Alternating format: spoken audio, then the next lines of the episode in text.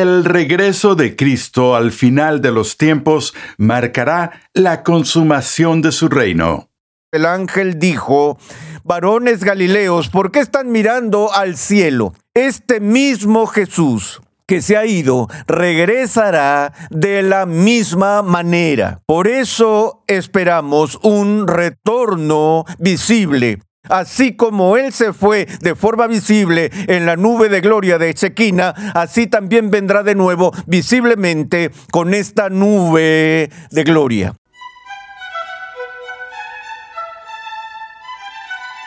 Durante siglos, la Iglesia se ha referido al regreso de Jesús como la esperanza bendita.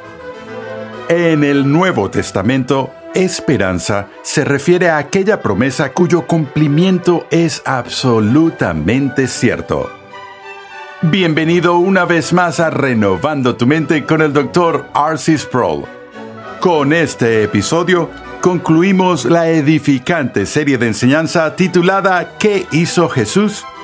En estas dos elecciones, R.C. Sproul descubre lo que significa que Cristo sea el segundo Adán y lo que esto significa para los creyentes de hoy. En la ascensión de Cristo, a los discípulos se les prometió que Jesús vendría de nuevo, y desde entonces la segunda venida de Cristo ha permanecido como la bendita esperanza de la Iglesia. La segunda venida también ha sido fuente de gran controversia. Pasemos una vez más al salón de clases a escuchar al doctor Arcis Pro mientras explica algunos de los hechos básicos concernientes a la segunda venida, mientras que al mismo tiempo disipa algunos conceptos erróneos comunes. Hoy llegamos a la última parte de nuestra serie de mensajes sobre la obra de Cristo y veremos brevemente el regreso de Jesús al final de los tiempos, donde Él consumará su reino. Aunque su obra terrenal ha sido terminada con la cruz y con la resurrección y su ascensión al cielo, donde se sienta a la diestra del Padre, sin embargo todavía hay más por venir. Él vendrá de nuevo al final de los tiempos para terminar la obra de su reino. Durante siglos, la iglesia se ha referido al regreso de Jesús como la esperanza bendita. Quiero comentar un poco sobre eso. El regreso de Jesús es nuestra esperanza.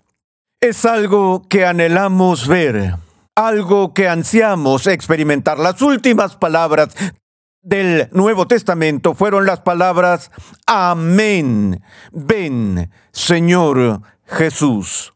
Cuando usamos la palabra esperanza en el idioma español, nos referimos a algo que deseamos que suceda, nos gustaría que ocurriera, pero no tenemos ninguna garantía o seguridad de que sucederá. Ustedes pueden preguntarme si creo que los Steelers ganarán el próximo Super Bowl, y yo diré, espero que sí, pero no apuestes por eso. Pero en las categorías del Nuevo Testamento, la palabra elpis en griego, que se traduce como esperanza, no es algo que carezca de certeza. La esperanza de la que el Nuevo Testamento habla se refiere a aquellas promesas en el futuro que Dios ha hecho cuyo cumplimiento es absolutamente seguro. No hay duda al respecto.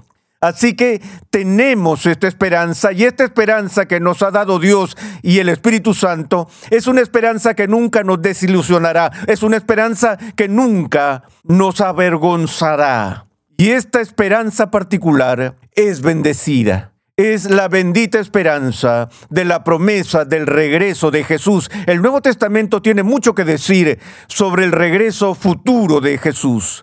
No tenemos tiempo en un mensaje para ver todos los aspectos que están conectados a este, pero quiero ver al menos la correspondencia que Pablo tuvo con la iglesia en Tesalónica sobre estos asuntos sobre el regreso.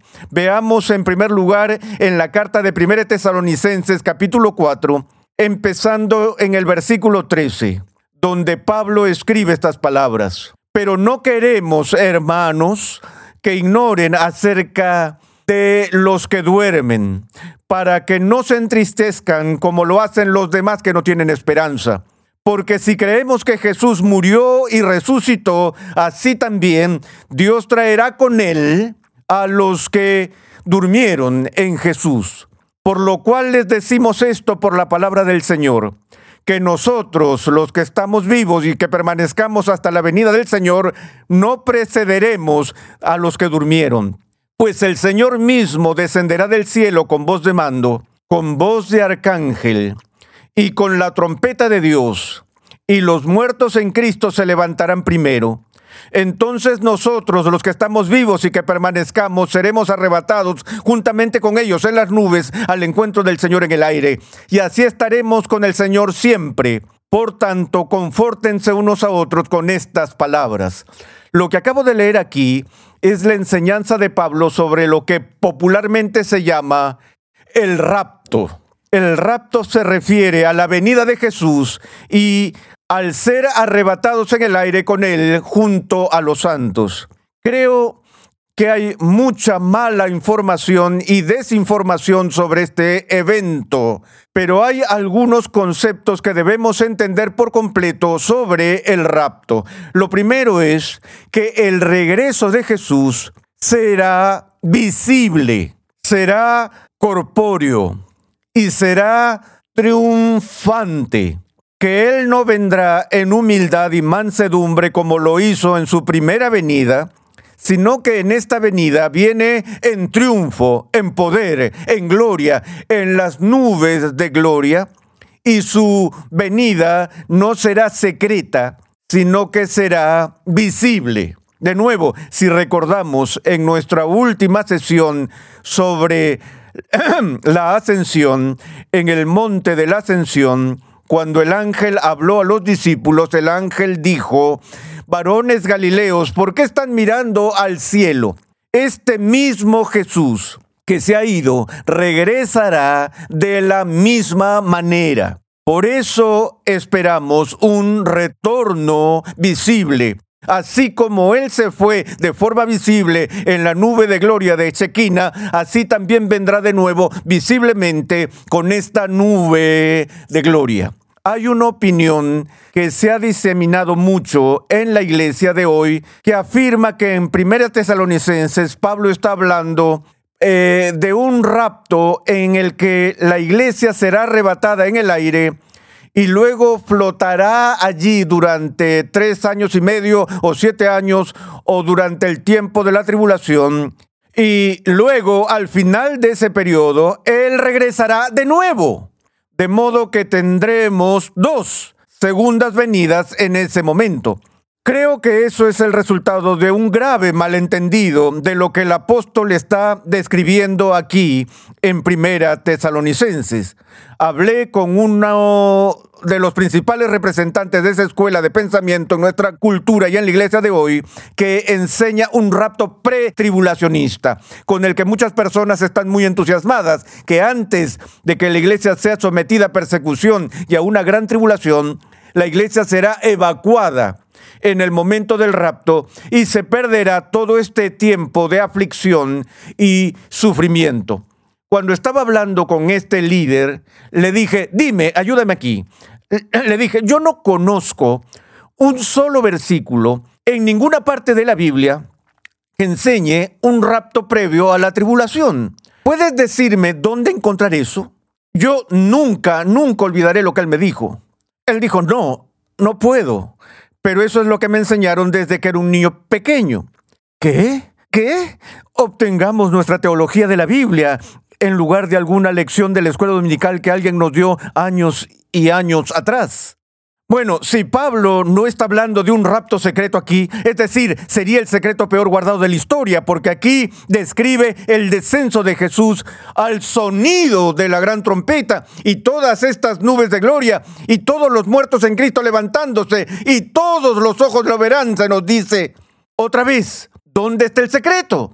Será muy claro, visible y público como cualquier evento podría ser. Bueno, entonces, ¿qué está pasando aquí con este lenguaje del rapto? Veámoslo de nuevo. El Señor mismo descenderá del cielo con voz de mando. con voz de arcángel y con la trompeta de Dios. Y los muertos en Cristo se levantarán primero. Entonces nosotros los que estemos vivos y que permanezcamos seremos arrebatados juntamente con ellos en las nubes al encuentro del Señor en el aire. El propósito de que los muertos se levanten y de que seamos arrebatados al cielo no es desaparecer, sino encontrarnos con Jesús cuando Él está regresando.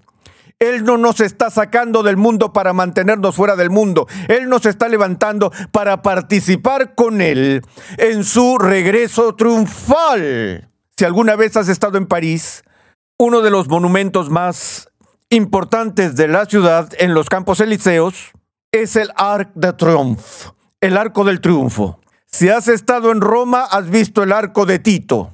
Hay otros arcos como esos dispersos aquí y allá alrededor de lo que una vez fue el imperio romano.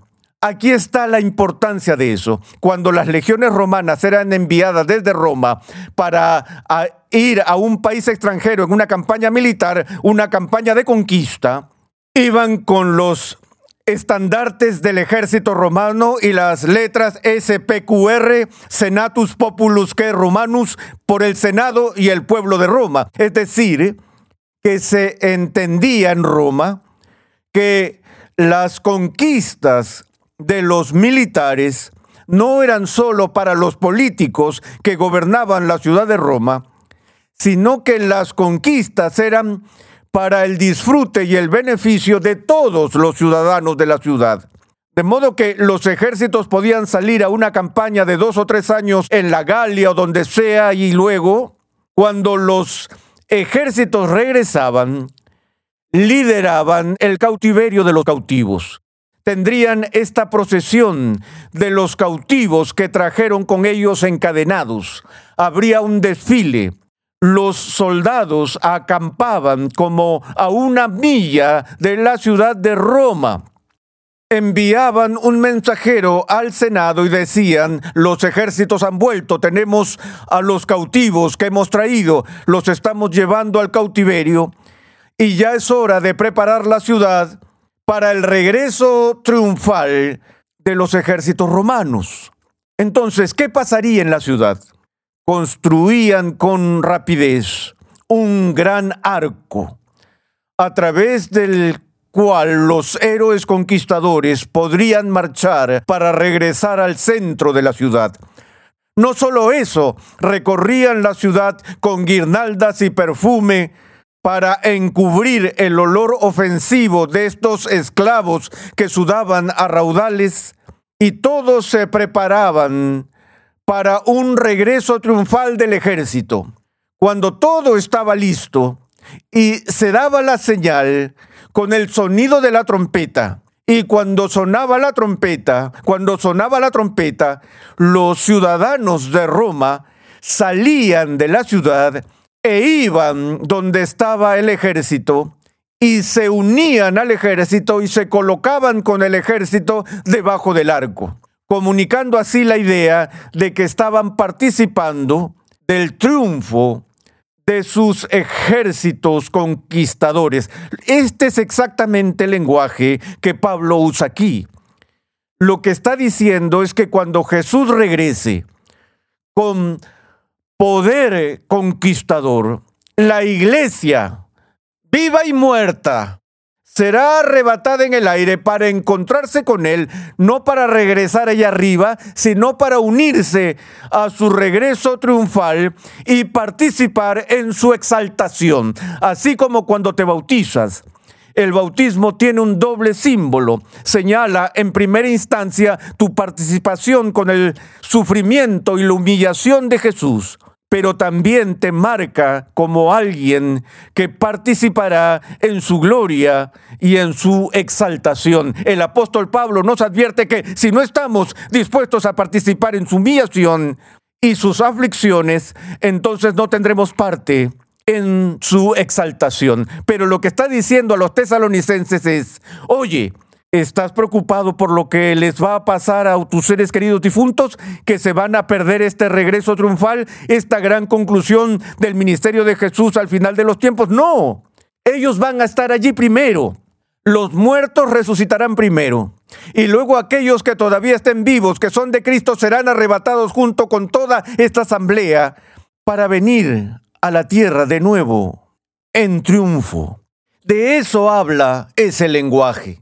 Bueno, en su segunda carta a los tesalonicenses, Pablo tuvo que corregir algunos malentendidos que estaban siendo difundidos. En el segundo capítulo, él escribe estas palabras, pero, pero con respecto a la venida de nuestro Señor Jesucristo y a nuestra reunión con Él, les rogamos, hermanos, que no sean sacudidos fácilmente en su modo de pensar, ni se alarmen ni por espíritu, ni por palabra, ni por carta, como si fuera de nosotros, en el sentido de que el día del Señor ha llegado, que nadie los engañe en ninguna manera, porque no vendrá sin que primero venga la apostasía y sea revelado el hombre de pecado, el hijo de perdición.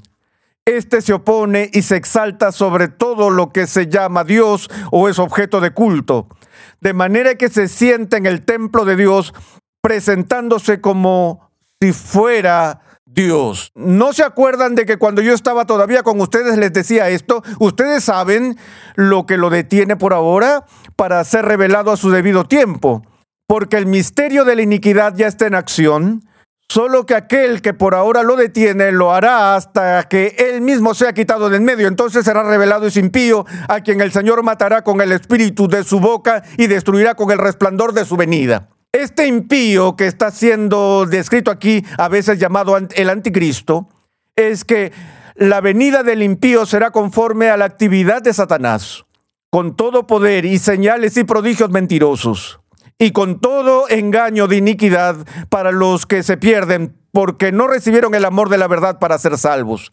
Por esto Dios les enviará un poder eh, engañoso para que crean en la mentira, a fin de que sean juzgados todos los que no creyeron en la verdad, sino que se complacieron en la iniquidad.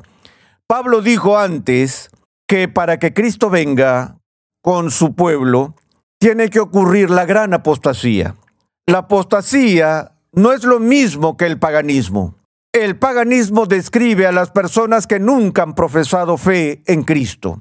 La apostasía tiene que ver con personas que han hecho una profesión de fe en Cristo, que son miembros de un cuerpo o una iglesia cristiana visible y que se han apartado de la verdad del Evangelio. Sabemos que las iglesias pueden convertirse en apóstatas. Empiezan haciendo una confesión de fe que es piadosa, bíblica y verdadera, pero luego, después de cierto tiempo, empiezan a abrazar conceptos paganos, ideas paganas, patrones de comportamiento paganos y repudian sus confesiones básicas y ya ni siquiera son iglesias válidas, son apóstatas. No estoy hablando de cristianos que son verdaderos creyentes, que hacen una verdadera profesión de fe, que pierden su fe y se convierten en apóstatas. No, estoy hablando de personas que están en la iglesia visible, que han hecho una profesión pública de fe y que luego la niegan. Eso es lo que es la apostasía. La apostasía ocurre en cierta medida en todas las épocas, pero esto se describe como la gran apostasía, que en el momento en que Jesús regresará, podemos esperar una apostasía masiva en la iglesia misma. Esa es una de las razones por las que muchas personas están convencidas de que estamos cerca de la venida final de Cristo, debido a las manifestaciones de tal apostasía, en particular en las iglesias principales de nuestro país, pero no solo en nuestro país, sino en Europa y en todo el mundo. Pero también como parte de esta enseñanza, Pablo dice, que nadie los engañe en ninguna manera, porque no vendrá sin que primero venga la apostasía y sea revelado el hombre de pecado, el hijo de perdición. Este se opone y se exalta sobre todo lo que se llama Dios o es objeto de culto, de manera que se sienta en el templo de Dios presentándose como si fuera Dios. Aquí Pablo está describiendo lo que normalmente llamamos el anticristo.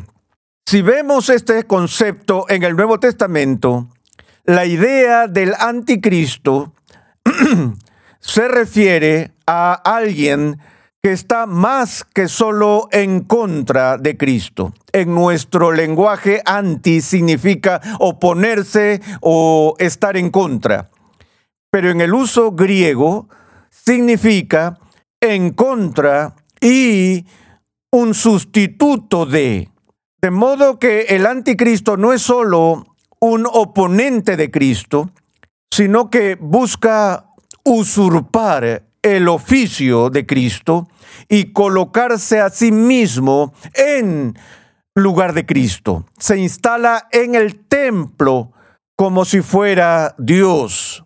Ahora, es por eso que se suele pensar que el anticristo será alguien que está en el mundo religioso, alguien que como Satanás eh, es un ángel de luz, disfrazándose de buena persona, pero en realidad está trabajando para socavar la autoridad de Jesús. Y así, Pablo dice que este anticristo o este impío, el hijo de perdición, tiene que ser revelado. Continúa y dice, el misterio de la iniquidad ya está en acción. El Nuevo Testamento dice, el espíritu del anticristo ya está en el mundo. Hay una multitud de anticristos con una A minúscula que conduce a la culminación final del espíritu del anticristo con A mayúscula, anticristo, el supremo o el peor anticristo que viene al final. Viene usando poderes engañosos, llevando a cabo la obra de Satanás para convencer a las personas con el error en lugar de con la verdad. Luego se nos dice que será destruido. El Señor matará con el espíritu de su boca y destruirá con el resplandor de su venida. De modo que no esperamos que la segunda venida de Jesús ocurra sino hasta después de esta apostasía, después de esta tribulación llevada a cabo por el anticristo, porque cuando el anticristo esté aquí, es que Cristo viene y lo destruye con el brillo de su gloria y con el aliento de su boca, el poder de su palabra. Esa es la esperanza que tenemos que no dejará de cumplirse.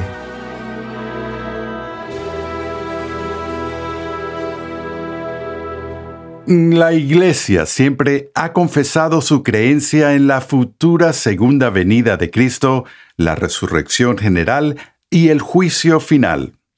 Estas doctrinas están incorporadas en cada credo y confesión ortodoxa.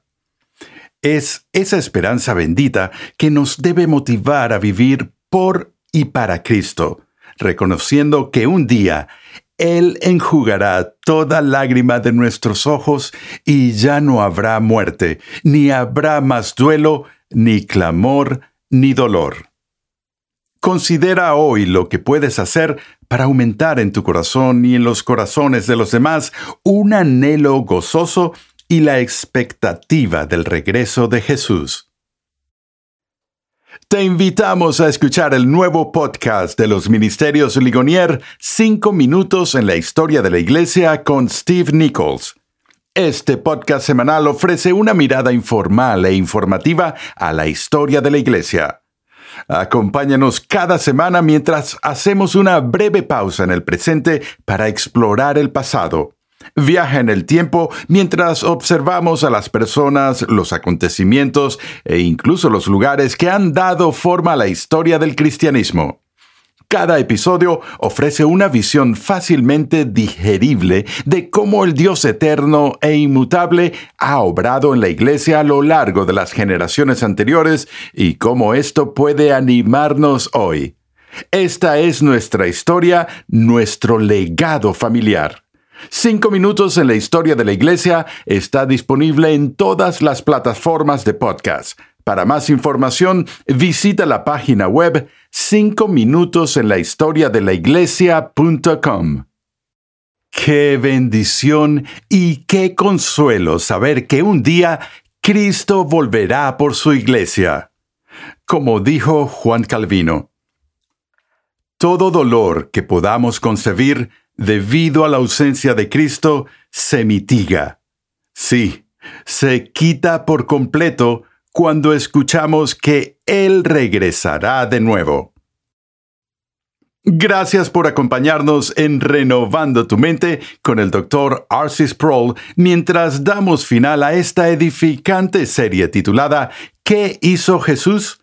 En dos elecciones, el Dr. Sproul nos ha explicado lo que significa que Jesús fuese el segundo Adán, que tuvo que vivir una vida perfecta para poder ser un sacrificio perfecto.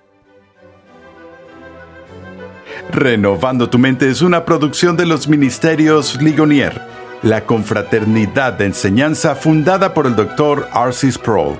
Nuestra misión, pasión y propósito es ayudar a las personas a crecer en su conocimiento de Dios y su santidad. Nuestra programación es posible gracias al generoso apoyo en oración y financiero de cristianos alrededor del mundo. Para hacer tu donación, por favor visita nuestra página web renovandotumente.org. Te invitamos a escuchar nuestro siguiente episodio y a unirte a nuestra gran comunidad virtual en las redes sociales.